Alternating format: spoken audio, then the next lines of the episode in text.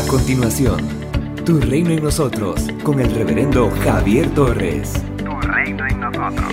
Por esta causa también yo, habiendo oído de vuestra fe en el Señor Jesús y de vuestro amor para con todos los santos, no ceso de dar gracias por vosotros, haciendo memoria de vosotros en mis oraciones.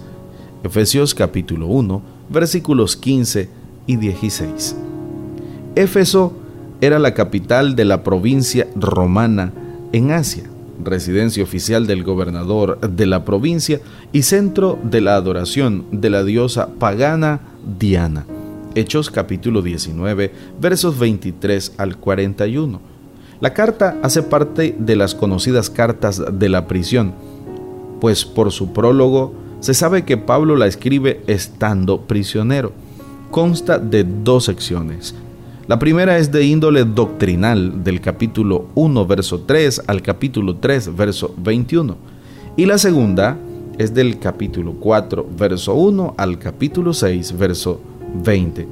Es la primera práctica que contiene exhortaciones acerca de la manera de cómo deben vivir cómo debe de comportarse alguien que ha abrazado la fe cristiana. El tema que domina la carta es la unidad de la iglesia como cuerpo de Cristo. El apóstol Pablo presenta dos características que identifican una verdadera iglesia de Cristo por las cuales da gracias al Padre. La primera es fe en el Señor Jesús.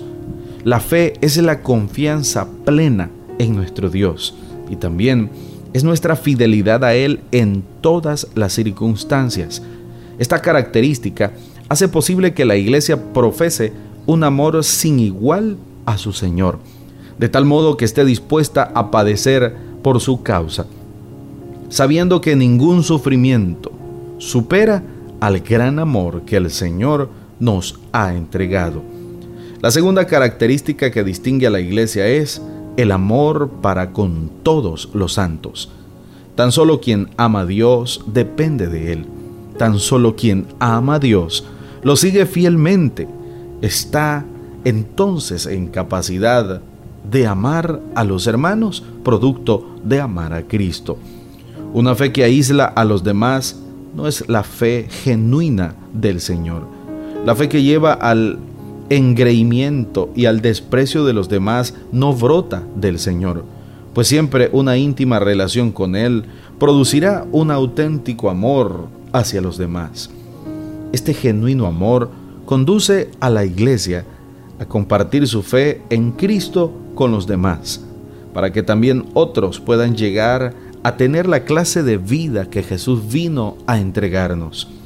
El apóstol Pablo pide al Señor que le conceda sabiduría a la iglesia, para que ésta pueda comprender las verdades eternas y más profundas de nuestro Dios, y para que le dé espíritu de sabiduría y de revelación en el conocimiento de Él. Verso 17.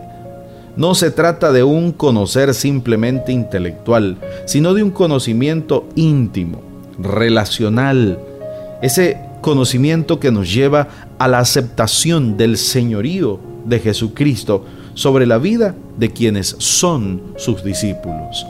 Una verdadera iglesia de Cristo siempre se caracterizará por su fe, por su fidelidad al Señor y por el amor genuino a la gente y a sus pastores. Por su fe en el Señor estará dispuesto a serle fiel hasta el máximo por su fe en el Señor, estaremos dispuestos a serle fiel a Cristo hasta el máximo nivel.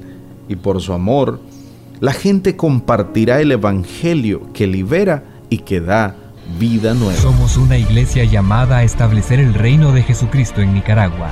Nuestra misión es predicar las buenas nuevas de salvación a toda persona, evangelizando, discipulando y enviando para que sirva en el reino de Jesucristo. IRSA transformando vidas.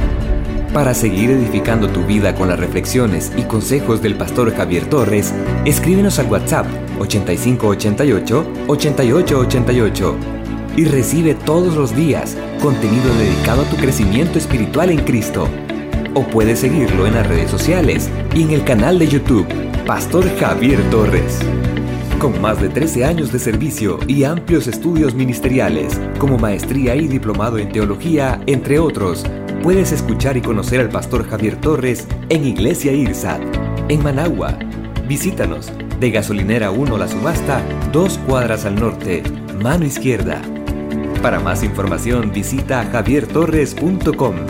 Tu reino en nosotros. Tu reino en nosotros.